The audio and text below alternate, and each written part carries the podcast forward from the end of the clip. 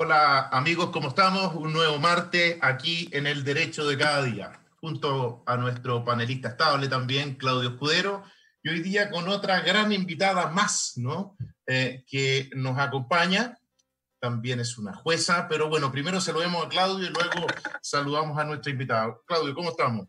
Bueno, buenas tardes, Marco Antonio, buenas tardes, queridos auditores. Seguimos aquí, como digo yo, en arresto domiciliario pero bueno, todo sea por cuidar la salud y, mantener y cumplir las medidas sanitarias que dispone la autoridad. Y tenemos una gran, gran invitada hoy día que nos acompaña, así que por favor, Marco Antonio, los honores del Exacto. Pero estamos, estamos en arresto domiciliario, pero siempre al pie del cañón, eso es importante, ¿no? Y a propósito, a propósito de arresto domiciliario, bueno, nuestra invitada es justamente una jueza, una distinguida jueza, fue mucho tiempo jueza policía local ella me corregirá si me equivoco, en Tiltil y actualmente es jueza de policía local en Colina.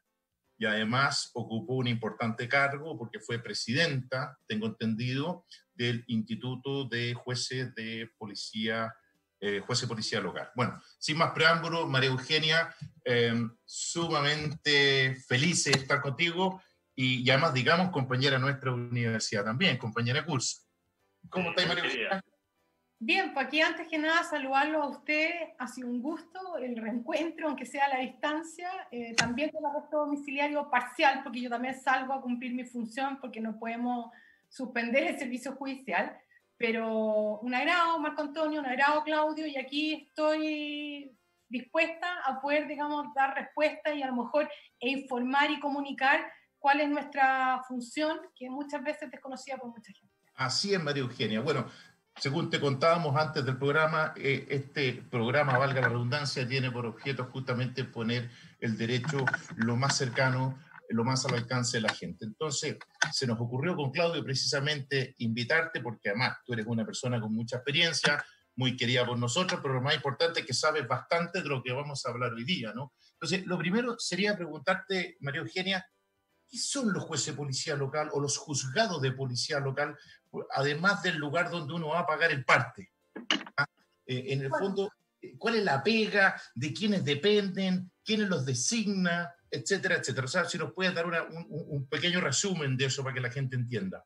Mira, los juzgados de policía local somos tribunales especiales. ¿Y por qué especial? Porque en definitiva eh, somos un órgano jurisdiccional, ejercemos jurisdicción, pero estamos fuera de lo que es el poder judicial. Entonces no integramos la pirámide que la gente conoce, la Corte, Suprema, la Corte de Apelaciones, los juzgados de letra. Entonces, en, e, de ese aspecto eh, podemos calificarnos como un tribunal especial, tribunal especial que además de no integrar Poder Judicial, es especial porque depende eh, económica y disciplinariamente de la Corte de Apelaciones respectiva. Pero del punto de vista monetario, financiero y los funcionarios dependemos del municipio. Entonces, tenemos una mixtura que es bien enredada para los efectos de funcionamiento, eh, en algunas partes más complicada, en otras partes no muy complicadas, porque administrativamente, en lo que es el funcionamiento propio interno del tribunal, estamos reglamentados por lo que es el municipio. Y el municipio es el que se hace cargo de los sueldos, tanto del juez, secretario, de todo el personal, y también de proveer todos los insumos necesarios para poder ejercer esta labor. O sea, ¿se podría decir, María Eugenia, que ustedes son funcionarios municipales? No, o sea, todo el, todo el tribunal, excepto el juez de policía local, eh, no, o sea, el, juez de policía local no es un funcionario municipal. Todos los demás son municipales porque son designados por el alcalde. Los jueces de policía local somos designados de una terna. Uno postula, el cargo lo, lo llama, lo concursa la respectivo municipio, lo pone en conocimiento de la ilustre Corte de Apelaciones respectiva del, del, territorio jurisdiccional donde se va a proveer el cargo y la Corte llama a concurso. Una vez que llama a concurso, se forma una terna. De esa terna se va a la, a la, al municipio y de esa terna el alcalde es el que elige. Pero la calificación, la, el, el jefe directo de uno es la Corte, desde el punto de vista judicial, pero desde el punto de vista administrativo, de que uno debe solicitar cosas, es a la municipalidad.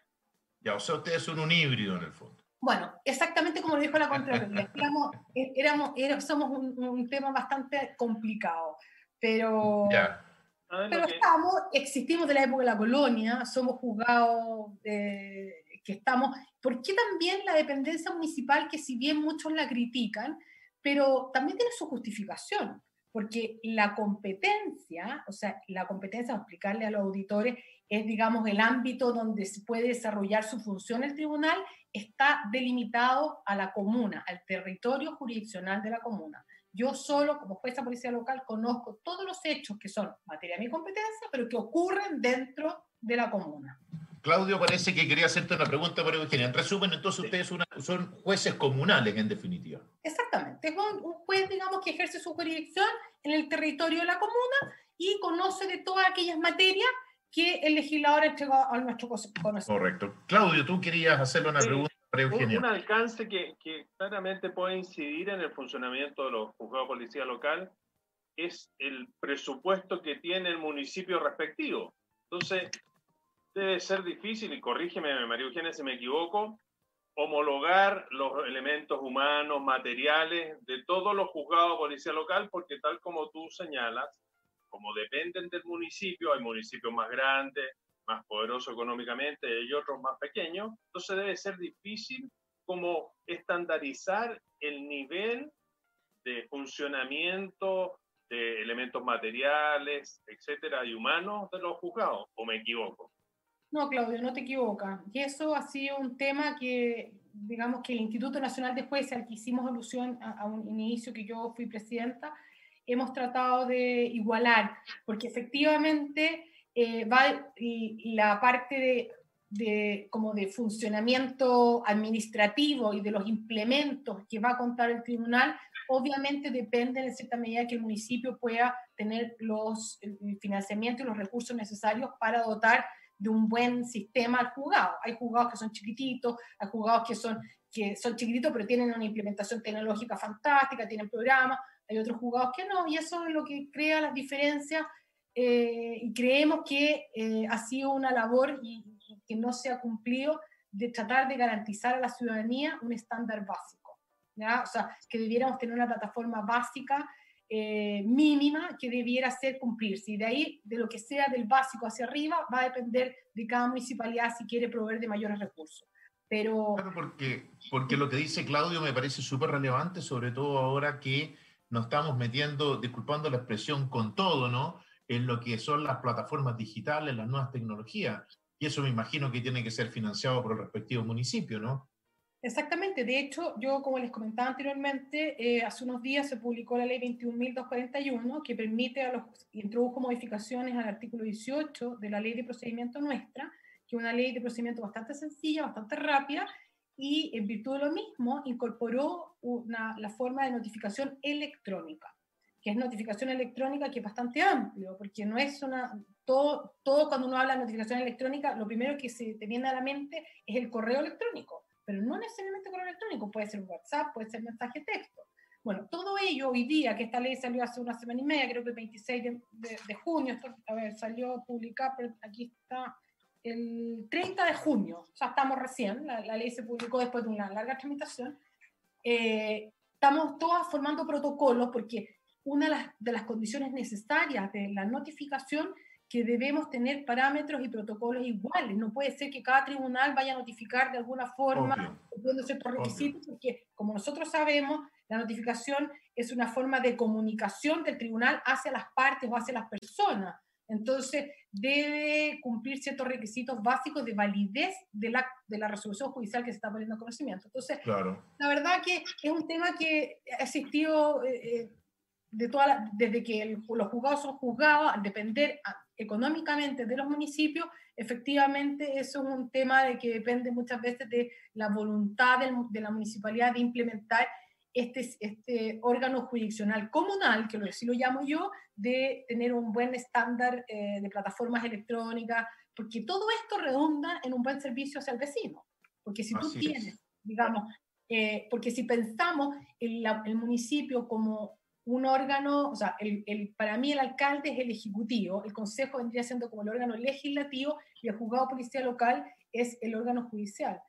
Eh, como jueces de policía local podemos, llevamos efectos, somos la, el, digamos, el poder coercitivo del municipio, conocemos de todas las infracciones de las ordenanzas, conocemos de todas las infracciones a la Ley General de Urbanismo y Construcción, conocemos también de la ley de copropiedad inmobiliaria, que son todas esas normas inciden en, en el fondo lo que sucede en el territorio, pero lo que es la convivencia del, de, la, de, los, de, los, vecinos, porque obviamente un, un problema en un condominio una, de copropiedad inmobiliaria afecta a la gente que vive ahí y en algunas Exacto. oportunidades puede redundar en la municipalidad, porque hay unas oficinas en que ayudan a la gente, digamos, tienen mediación, etcétera, etcétera. Entonces, eh, yo creo que eso es un tema que es difícil de, de, resolver porque efectivamente los municipios siempre los recursos son escasos, hay unidades municipales o direcciones municipales como hoy día, sobre todo en pandemia, en el cual requieren de mayor recurso, como por ejemplo son las direcciones de desarrollo comunitario, que son gente que están dando ayuda inmediata a la gente. Entonces, pero mira, en lo personal yo no me puedo quejar, el juzgado policial local de Colina, un juzgado que está, está bastante bien estructurado, tenemos plataformas, no, ten, no, tenemos tanta plataforma tecnológica porque no estamos sometidos a una tramitación electrónica, ese es el problema. Pero yo creo que hoy fue un paso, esta pandemia nos lleva hacia que hay que digitalizarse. Y eso nos lleva a la pregunta que debemos, alguien tiene que hacer una, una ley de tramitación electrónica que tiene que ser igualitaria para todos los Obvio. Así que bueno, eso se lo podría si me invitan. Claudio, aprovechando a Claudio, a Claudio, eh, en, en, en, relación, bueno, la, la, la, María Eugenia que explicó perfecto a todo lo que hacen eh, en, términos generales, ¿no? Eh, los juzgados de policía local, bueno, incluso mencionó las materias que conocen. Entre esas materias, eh, una materia que a ti te toca ver harto en tribunales, Claudio, un juzgado de policía local, perdón, no en tribunales, es todo lo referente a lo que es la copropiedad inmobiliaria. Entonces, lo que te quería preguntar, ¿hay mucha diferencia, de acuerdo a tu experiencia, entre unos tribunales y otros, desde el punto de vista ahora ya del abogado tramitador? No, no desde el punto de vista del juez, ¿no? que esa es la, la, perspectiva que nos estaba mostrando María Eugenia, sino desde el punto de vista del abogado tramitador. Sí, efectivamente, hay bastantes diferencias por lo que comentaba María Eugenia, por por el nivel de los municipios, nivel económico de los municipios. Por ejemplo, en Las Condes, todos los actuarios son abogados. Y eso facilita bastante la tramitación y, tam y también, eh, por ejemplo, la prueba, etcétera, porque es gente eh, letrada que entiende los procedimientos, pero no en todos los juzgados de policía local los actuarios son abogados. Entonces, sí es muchos se han formado sobre la base de la experiencia, tienen los conocimientos, pero les falta quizá la expedición desde el punto de vista jurídico en este tipo de materia y que, convengamos una cosa, la justicia policial local es la más cercana a la comunidad, como decía María Eugenia, porque es el, es el primer escalón al cual acude el vecino si tiene problemas. Si tiene un problema con su vecino, va al juzgado de policía local. Si tiene problemas de ruido, va al juzgado de policía local. Entonces, esa, esa justicia que, a mi juicio, es la más cercana a la comunidad, debería ser más apoyada. Y ahí toco un aspecto que María Eugenia dejó entrever. Es, extraño que el pariente pobre, siendo la justicia más cercana a la comunidad, pariente pobre de la tramitación electrónica sea los juzgados policía local no fueron considerados y ahí me gustaría, me imagino cuál es la respuesta, pero me gustaría saber qué opina al respecto María Eugenia. Bueno, la verdad que eh, el tema de la tramitación electrónica eh, no nos incluyó porque no somos parte del Poder Judicial. Nosotros, eh, en realidad, la plataforma que se hizo, se hizo para los juzgados del Poder Judicial. Entonces, efectivamente, los juzgados de policía local, como somos un tribunal especial, no estuvimos, no estuvimos insertos en este, en este procedimiento, pero hoy día, efectivamente, con esta pandemia y como ya creo que la tecnología llegó para quedarse en los tribunales, eh, estamos en conversaciones y estamos nosotros también requiriendo de que necesitamos eh, tener una plataforma de tramitación electrónica que sea desarrollada o que sea financiada por la Subsecretaría de Desarrollo Regional, que es la, es el, la entidad de gobierno que entrega los recursos a los municipios. Entonces, la subsecretaría eventualmente podría implementar un sistema de, de, una plataforma tecnológica como la que existe en el Poder Judicial en todos los juzgados de policía local de Chile, que sea igual para todos. ¿ya? O sea, que todos los abogados de Chile eh, sepan cómo se pasa en materia civil o en materia de la corte, que todos saben que hay una, cómo hay que subir los escritos, cada uno tiene una clave, y que sea de esa forma. Y la verdad también que a lo mejor también me da culpa a los jueces de policía local que cuando se tramitó la ley de tramitación electrónica lo vimos muy lejos, porque lamentablemente nuestro sistema de trabajo eh, es bastante arcaico, todo es eh, el escrito, los expedientes, sin perjuicio de que el procedimiento en policía local es bastante desformalizado, tiene inmediatez, oralidad, tiene montones de principios que hoy día se recogen en todos los procedimientos que son más modernos. Pero lamentablemente... Perdón que te interrumpa, María Eugenia, una, una pregunta importante para nuestros auditores. ¿Se requiere abogado para tramitar, para hacer una denuncia, un juzgado de policía local, etcétera? A ver, la, la, ley de procedimientos, que es la ley 18.287, que es bastante cortita, permite la comparecencia personal de la, del, del, el interesado, digamos. El interesado, el peticionario, llamémoslo porque no puedo como parte. Se Solicitante, ya. se permite la comparecencia personal cuando se regulen daños que sean menores a cuatro unidades tributarias mensuales.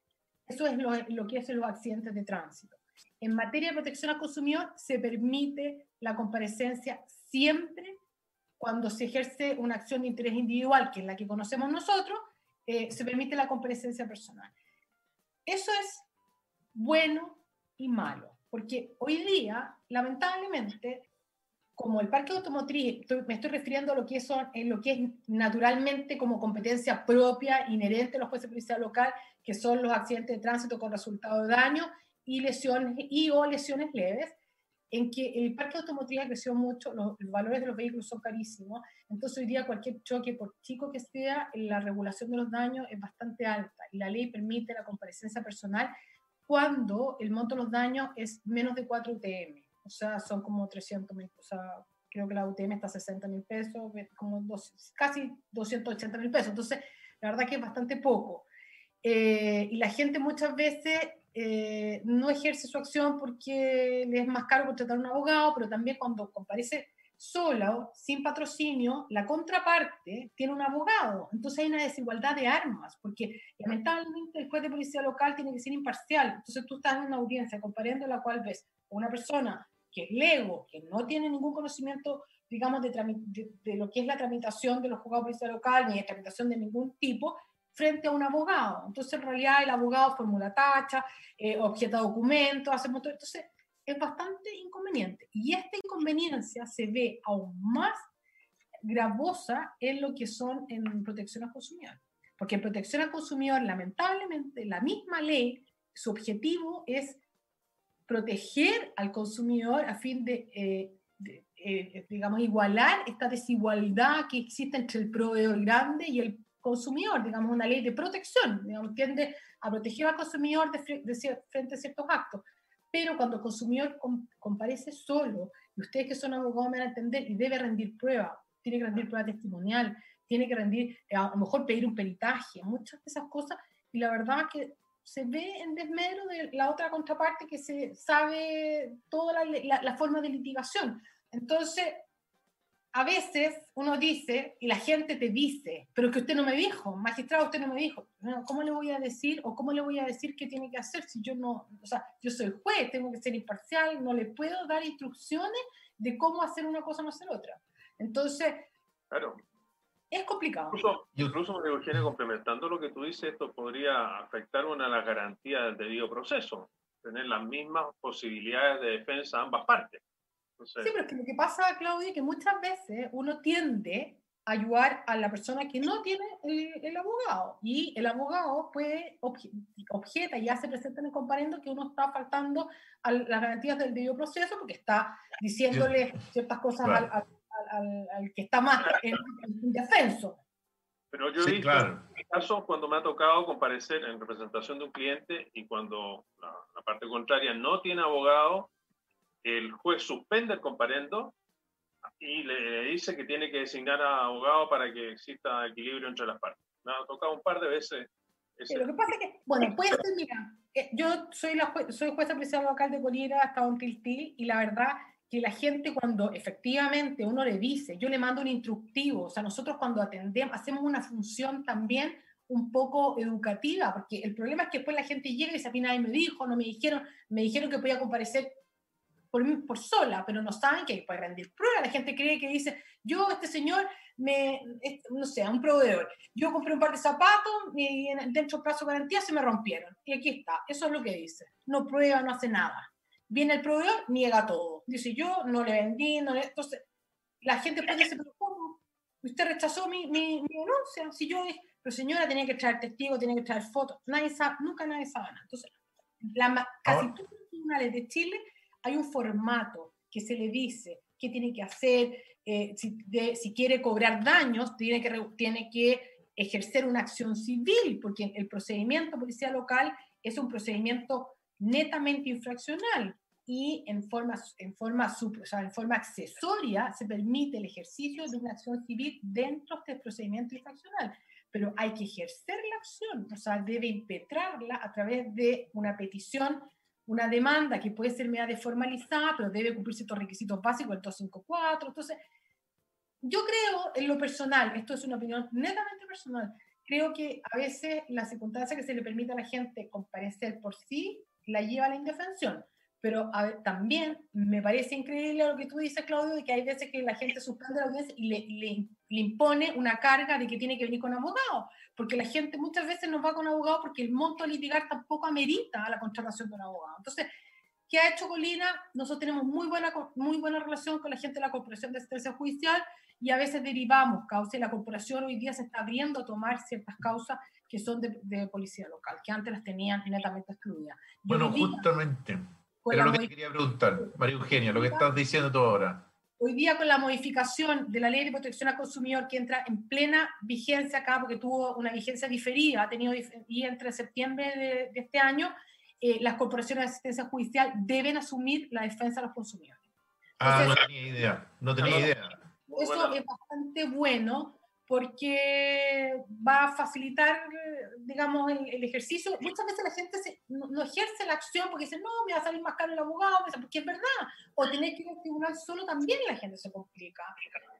Porque no basta, nosotros, a mí de repente igual uno, como juez te, te, sientes como un poquito impotente, porque ves que la persona quiere y todo, pero si no cumple los requisitos, tú eres profesor de Derecho Procesal, hay ciertos requisitos básicos del petitorio, qué es lo que quiere.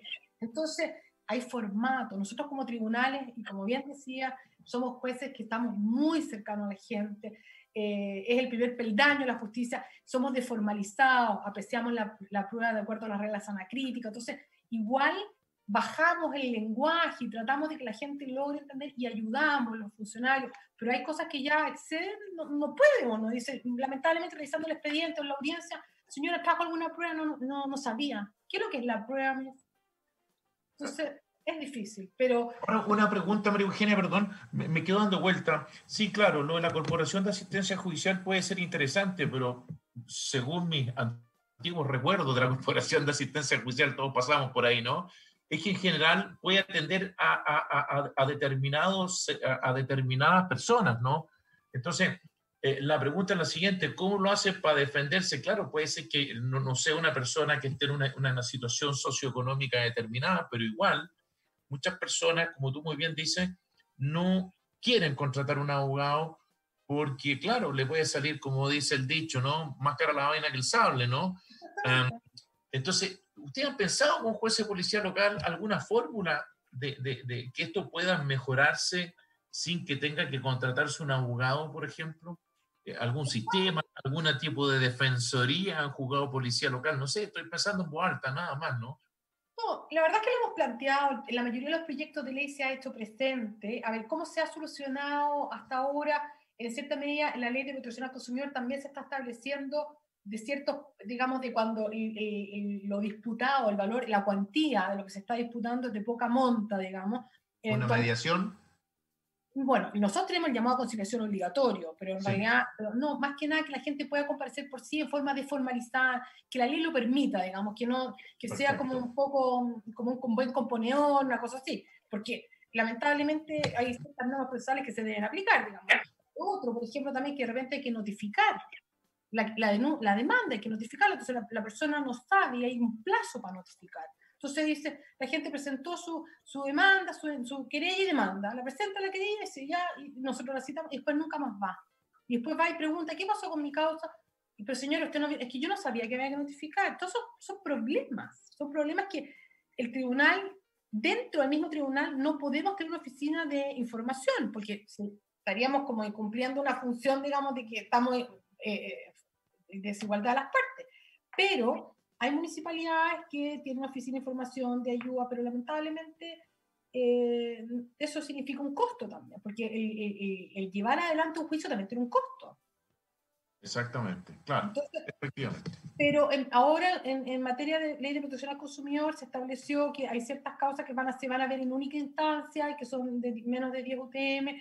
Bueno, en policía local es verdad, se puede, pueden comparecer por sí cuando se regulen daño hasta 4 UTM, pero hoy día 4 UTM no. daño es...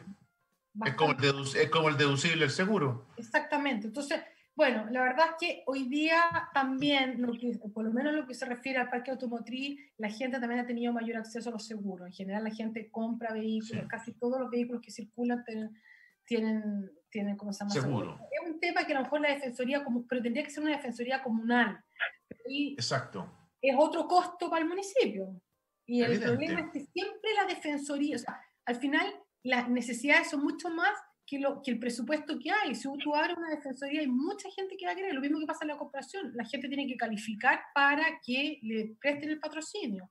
Pero en realidad no, nos damos, los sistemas nos dan abasto para atender a toda la gente. Bueno, pero en ese, en ese evento me parece súper interesante lo que tú planteas, es decir, establecer un procedimiento, valga redundancia, sumamente desformalizado, donde justamente el juez, y, y, y para que entiendan los auditores, eh, le den incluso mucho mayores facultades para cortar el queque, o sea, en el fondo eso es, ¿no? Y, claro, y, que, a lo mejor no vaya a la corte, porque nuestra, nuestro superior jerárquico es la corte de apelaciones, entonces todos los fallos, van a la corte de apelaciones, entonces tampoco uno puede, o sea, si es algo desformalizado, debiera ser como un acta de venimiento, una cosa, una acuerdo. Nosotros como, o sea, menos yo como juez, insto siempre a las partes a tratar de llegar a un acuerdo, siempre, pero obviamente que uno puede instar, de acuerdo a las bases de un arreglo, pero a veces no resulta. Entonces, eh, pero bueno, hay cosas que están, existen, estamos trabajando. Hoy día, por ejemplo, esto, volviendo al tema atrás de tramitación electrónica, que lo veíamos tan lejano, eh, ya va a llegar y también va a facilitar a la gente, porque va a permitir que a lo mejor también le sea más fácil el sistema, porque, porque no va a tener que trasladarse, porque a lo mejor va a tener plataformas de que va a poder, digamos, tener una, una información, o sea, inmediata, no va a tener que ir, porque muchas veces la gente presenta algo y después no va nunca más. Le mandamos la carta certificada y dicen, no, a mí no me llegó, no, no, no sé, es, no es fácil. Claudio, estamos cerca de ir a la, a la tanda obligatoria, cerca, ¿no? ¿no? No estamos todavía, ¿no? Así es que me imagino que tienes miles de preguntas para seguir haciéndole a María Eugenia. Sí, claro. A ver, de partida una pregunta, pero que me gustaría desarrollarla después de nuestra pausa. Eh, es ¿Están funcionando hoy día los juzgados de policía local a lo largo del país?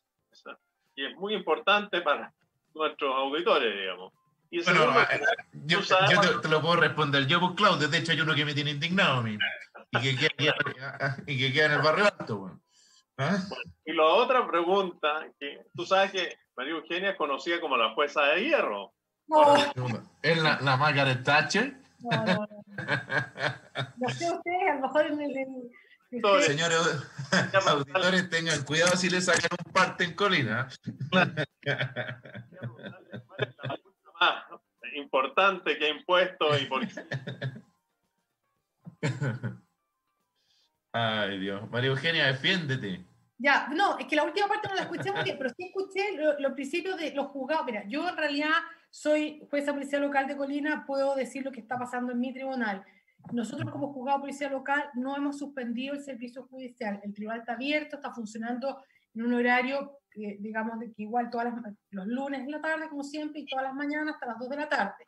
Lo que sí tenemos un acceso restringido del de, eh, público y las audiencias están suspendidas de acuerdo al instructivo de la Corte. Perfecto que estableció la, la ley 21, acá la tengo, la 21.226, que establece un régimen jurídico especial del funcionamiento de los tribunales Perfecto. en estado de excepción, que suspendió plazo y ordenó, la, permitió el reagendamiento de las audiencias. Perfecto.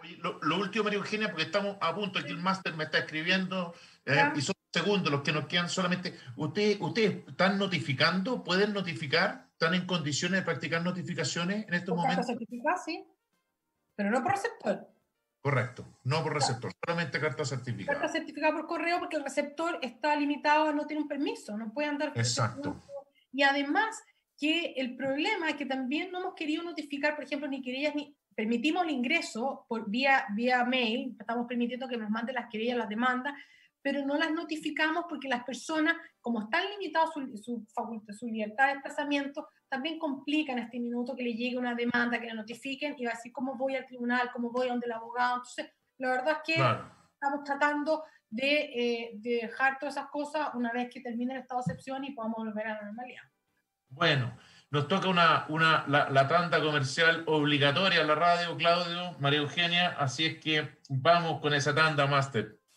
De vuelta con nuestros auditores. Estábamos aquí en una entusiasmada conversación con María Eugenia, aprovechándole, aprovechándola, perdón, de, de preguntarle cuestiones de interés profesional, ¿no? Como era precisamente eh, cómo se van a notificar o si se pueden notificar las sentencias en los tribunales de los juzgados de policía local, me da con hablar de los tribunales, los juzgados de policía local eh, eh, por vía electrónica.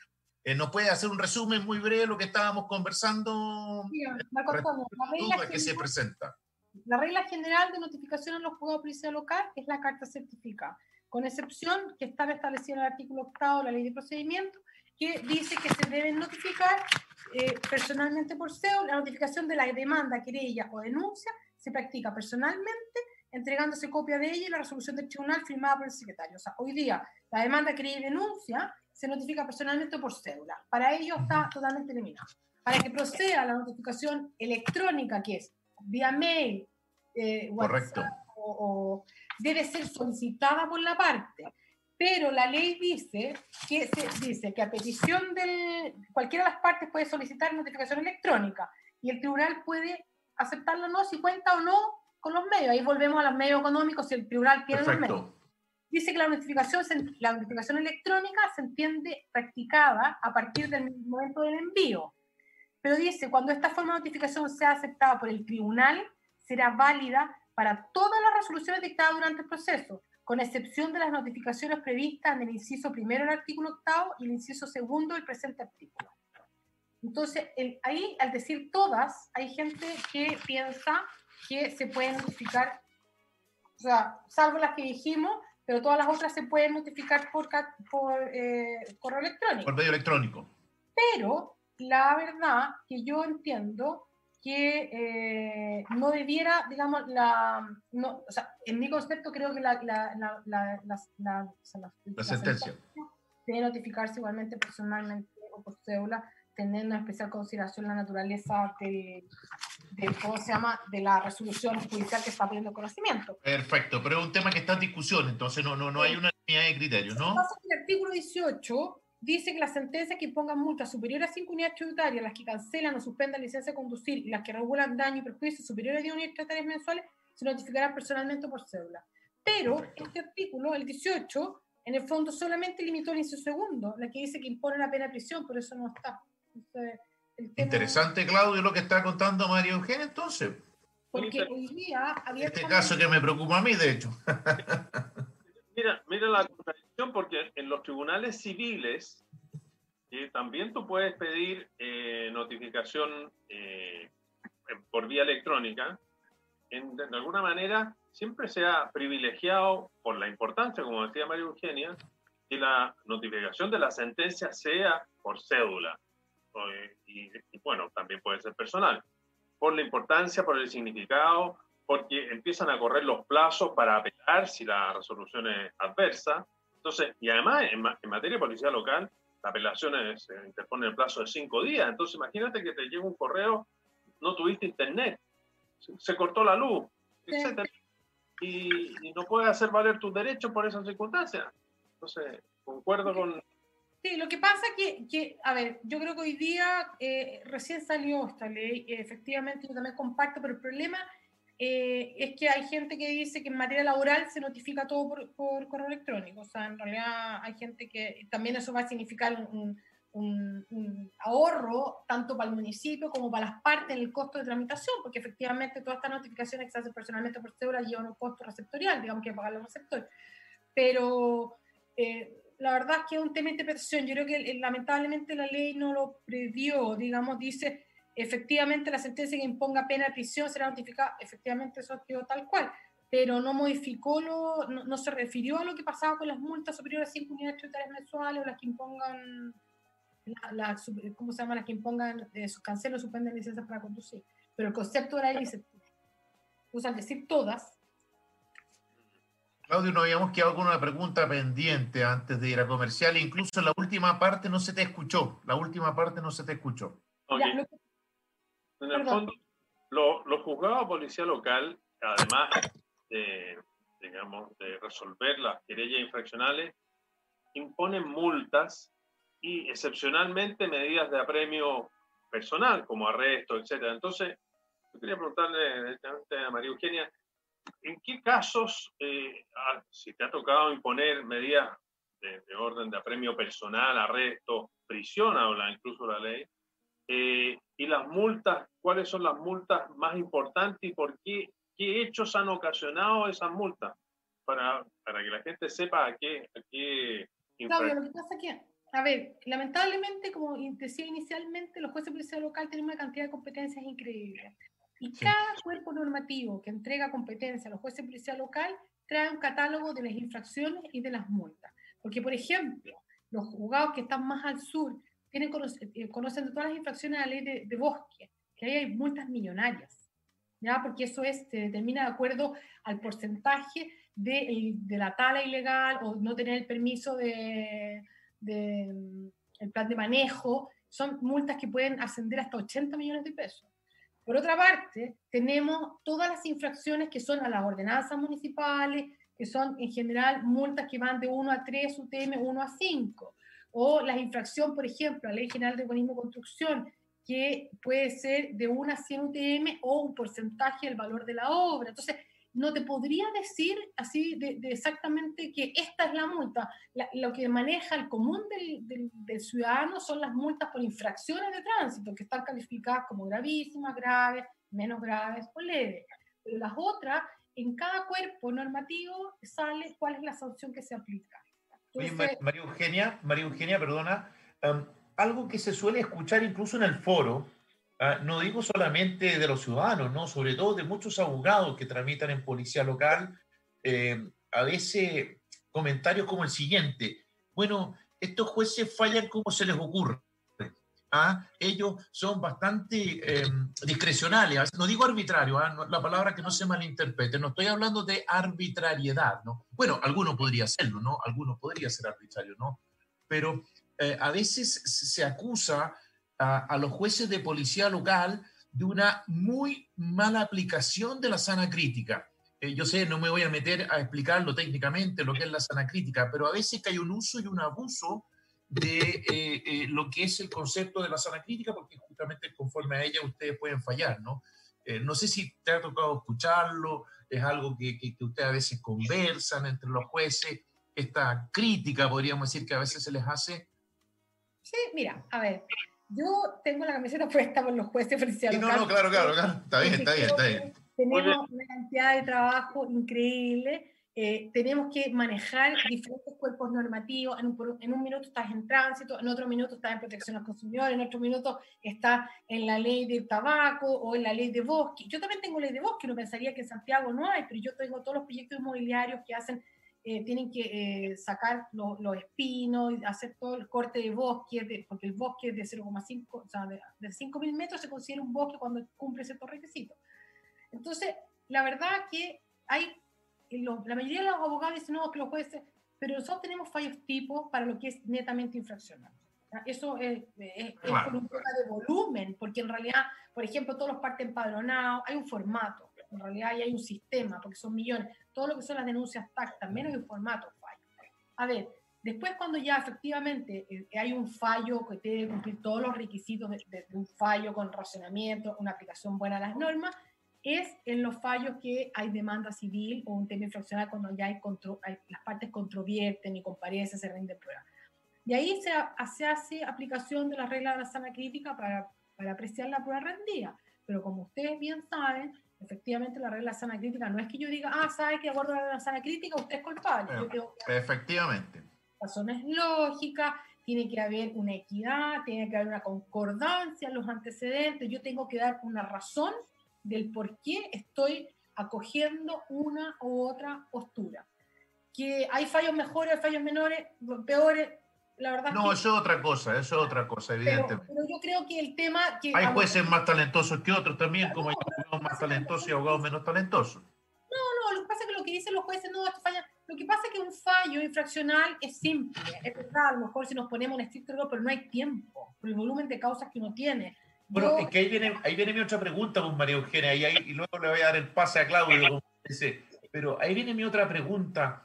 Eh, yo estoy absolutamente de acuerdo contigo que son jueces eh, multicompetencia, por así decir, ¿no? Porque es impresionante la cantidad de materias diversas que les toca ver, ¿no? Y ya no solamente el tema de la multa, porque si fuera solamente un tema de multa, toda la razón, basta tener un formulario tipo casi, no sé, ¿no? Pero, por ejemplo, nosotros lo vemos, y vuelvo a reiterar, con Claudio, que tramitamos mucho en policial, en, en copropiedad inmobiliaria, ahí no es aplicar una multa, o sea, ahí hay resolver conflictos a veces, ojo, bastante serios, además, que perfectamente incluso podrían ventilarse en CSI. Pero en ese contexto de ese volumen, esa gran cantidad de trabajo, ¿cómo se explica entonces que los jueces de policía local puedan ejercer la profesión y no tengan dedicación exclusiva. Bueno, yo dedicación exclusiva. O sea, yo no, no, estoy de acuerdo, pero, pero no hay un contrasentido en eso, en la función, ¿no? ¿Ah? Porque yo conozco algunos que tramitan muy activamente. Sí, lo que pasa es que yo creo que todo depende de cómo pueden organizar su tiempo, porque en realidad ellos cumplen, si ellos cumplen el horario establecido por la Corte y tienen su tribunal en, en ordenado y tienen las causas al día, no habría ningún inconveniente. Hay otros que a lo mejor somos más lentos o tenemos juzgados con menos gente, no sé, pero a mí yo en general me, no ejerzo por un tema voluntario porque también tengo una carga de causas importantes que me significa tengo que permanecer en el tribunal después de la atención de público, porque durante la mañana no se puede hacer nada más que atender. Yo tengo las audiencias, tengo los comparendos, entonces al final se pasa la mañana de las ocho y media hasta las dos de la tarde, se pasa muy rápido. Entonces, el tema que puedan ejercer, yo creo que acá en Santiago, a ver, yo tenía una estadística que la traje, que la cantidad de causas en el año 2018, porque en el Instituto Nacional de Estadística no está en el 2019, el 2018 lo que ingresó a los juzgados de policía local fueron 7 millones, 7, millones 180 mil causas. No es una locura una locura. Yo en, mi tribuna, en el tribunal de Colina, que es un tribunal chico, es un tribunal rural, en el año 2019 tuve un ingreso de 18.962 causas, más 37.147 de puro TAC. El año 2018, sin TAC, tuve 29.008 causas, porque el año pasado bajó después de octubre, porque con el tema del estallido social también hubo como un poco de, la gente paró un poco la cosa, o sea, los carabineros ya no estaban en las calles, había menos infracciones de tránsito. Entonces, pero el 2019, 18.962 causas es bastante. No, yo no encuentro una locura, ¿no? Bastante. Claro. en realidad, eh, son causas que requieren, cada causa tiene su afán y hay que preocuparse, son cosas complicadas. Entonces, yo creo que hoy día en la región metropolitana, no sé, yo la verdad es que quienes puedan tramitar es difícil porque además tenemos que cumplir horarios. Se tiene que ser mañana en la, Tramitar hoy día es difícil porque tiene que ir a la corte, a los tribunales, no sé. Yo la verdad que no sé lo que hará la otra gente, pero en general la gente que yo tengo contacto y conozco eh, no ejerce porque no tiene tiempo. Lo que hace es que mucha docencia. Muchos jueces de policía local hacen docencia. Ah, no, eso está bien, no, eso está bien. Y, o sea, tendría que ser razonable, entre paréntesis, ¿no? Pero está bien, está bien. Pero, yo creo que puede ser si la ley eh, la verdad es que no hay... No, pero yo encuentro que diría, eh, mi, opinión, esto es una opinión personal, evidentemente, yo considero que los jueces en general, ¿no? Eh, de hecho, yo también te lo digo, yo a mí no soy francamente crítico, por ejemplo, incluso hasta los abogados integrantes, eso lo podemos hablar otro día, ¿no? Em, me parece a mí, sinceramente, que un juez, sobre todo que tiene tanto trabajo, tiene que ser de, dedicación exclusiva. Ahí veremos luego el tema de la remuneración, ese otro tema que habrá que conversar. Pero a mí no me parece que, que hayan jueces, sinceramente, que en la mañana anden con el gorrito de juez y en la tarde con el jockey, ¿no? Eh, del ejercicio libre en la profesión. No, no, no, no, no. Además que no se ve bien, fíjate, de verdad no se ve bien. ¿ah? Yo creo que el juez es un tipo que tiene que reunir determinadas características, ¿ah? una determinada posición, ¿no? Dentro de lo que es el ejercicio de la justicia. Es una opinión personal, ¿ah? Claudio, perdona, me, me, está, estoy monopolizando las palabras que estoy sincerándome aquí con, con María.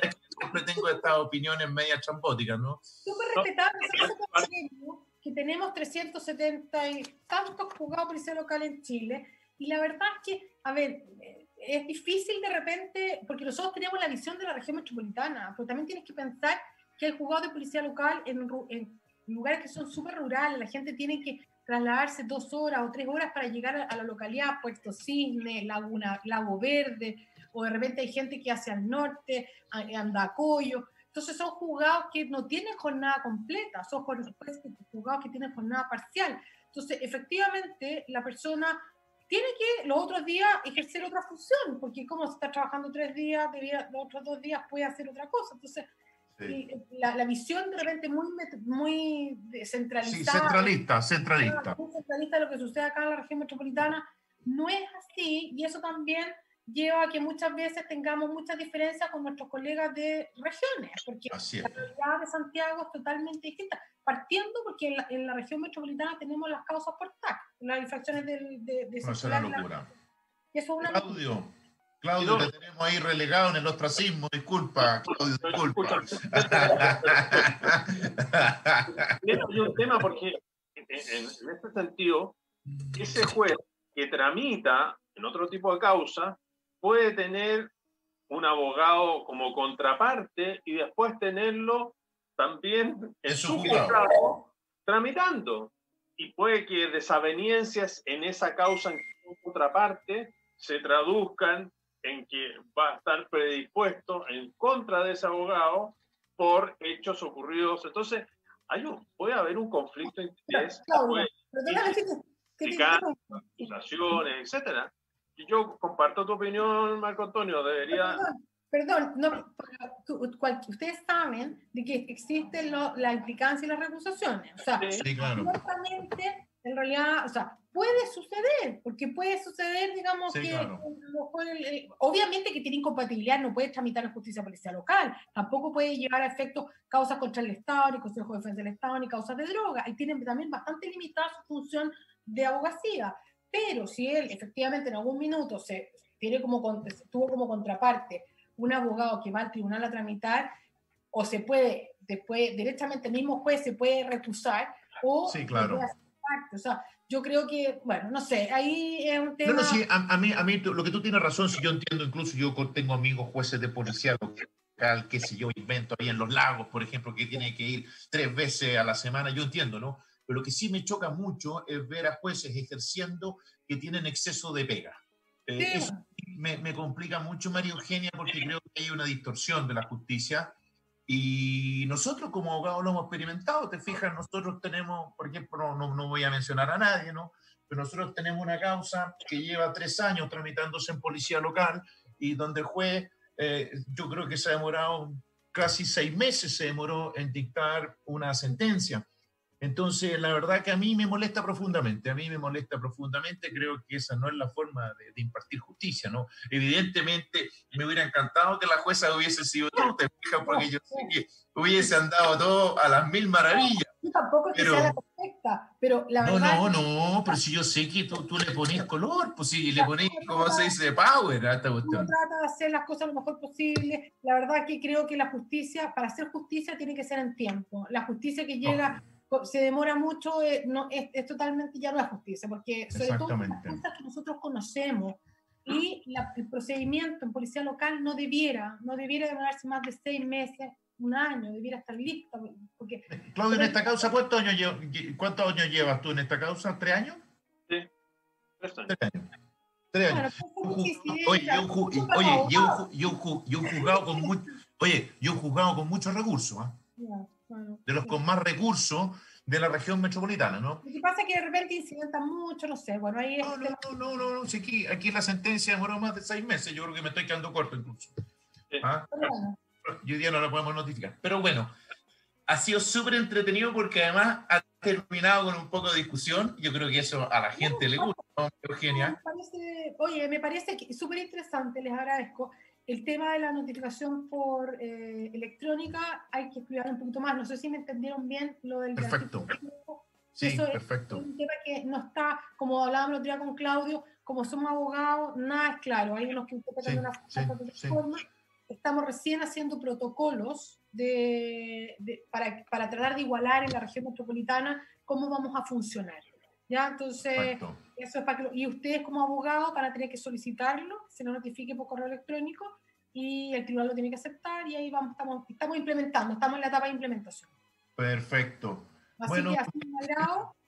Ha sido, para nosotros ha sido un agrado. Además, no solamente un agrado, estamos súper agradecidos que nos hayas acompañado, súper agradecidos. Además que nosotros nos cargamos, no sé por qué solamente invitamos a compañeras mujeres, ¿no? No sé por qué Sí. razón a este programa ah, no hemos invitado a ningún compañero hombre, ¿no? Hemos invitado solamente a compañeras mujeres. Bueno, bueno, estará bien, ¿no? pues. Espero que nadie nos critique, ¿no? Espero que nuestros auditores no nos critiquen, María Eugenia, por, por hacer ah, diferencia de género odiosa, ¿no? Pero la verdad es que estamos súper agradecidos. Y, la, y, y además es un agrado invitar a, a gente que, que explique las cosas de forma tan sencilla y clara como tú, María Eugenia. Bueno, espero haber servido a los auditores, haber cumplido las expectativas, porque la verdad es que esa es la idea. Y, y un poco, como decíamos inicialmente, acercar la justicia a la gente. Creo que los jueces de policía local también estamos teniendo un cambio en cuanto al lenguaje, para hacer un lenguaje más fácil, más accesible, porque todos sabemos que de repente uno pone autos, autos para resolver. Claro que eso, ¿no? Que es un garage, Claro. ¿no? Tratar de explicar un poco, ser un poco más sencillo y que, que en definitiva es una justicia cercana a la gente. Ese es por lo menos lo que todos nosotros pensamos y impartir justicia de la forma que la más justa posible y que le llegue a toda la gente en tiempo y forma que no, no nos deponemos tanto. Pero a veces hay cosas que suceden que no son... No, por supuesto que sí, por supuesto que sí. Pero en todo caso, Claudio, para Sí. los auditores, el servicio judicial está funcionando, o sea, no está funcionando 100%, pero sí se están resolviendo las cosas, lo que es urgente, todas aquellas cosas, y la gente que tenga un inconveniente debe ir al tribunal, pedir el permiso temporal que permite pa- comparecer a una, una- a una audiencia judicial, y, o si no, contactarse vía correo electrónico. La mayoría de los juzgados están, eh, implementaron y habilitaron casillas o teléfonos. por supuesto, por supuesto que sí. por su- Bueno, que- Claudio, Bueno, no, agradecer a María unos Eugenia. segundos.